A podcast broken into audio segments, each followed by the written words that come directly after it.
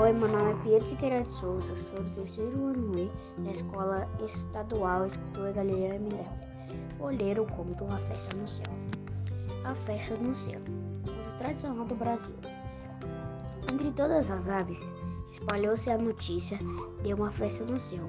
Todas as aves compareciam e começaram a fazer inveja aos animais e outros bichos da terra incapazes de voo. Imagine quem foi dizer que ia também à festa. O sapo, logo ele, pesadão e nem sabendo dar uma carreira. Seria capaz de aparecer naquelas alturas, pois o sapo disse que tinha sido convidado e que ia sem dúvida nenhuma. Os bichos só faltaram morrer de rir. Os pássaros, então, nem se fala. O sapo tinha seu plano na véspera. Procurou o urubu e deu uma prosa boa, divertindo muito o dono da casa.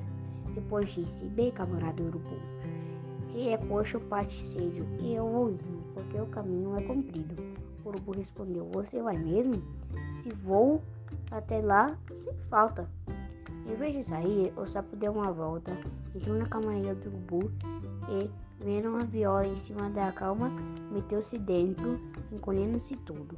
O urubu mais tarde pegou na viola, amarrou a, a tiracolo e bateu as asas para o céu.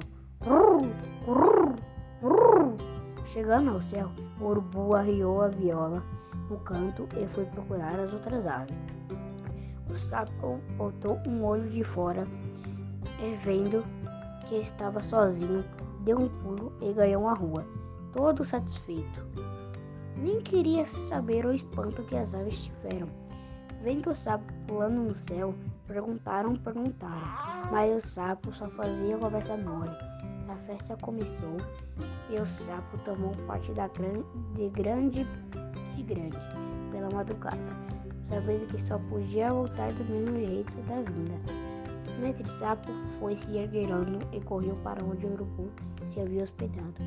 Procurou a viola e acomodou-se, como da outra feita. O sol saindo, acabou-se a festa, os convidados foram voando, cada um no seu destino. O urubu agarrou a viola e tocou-se para a terra.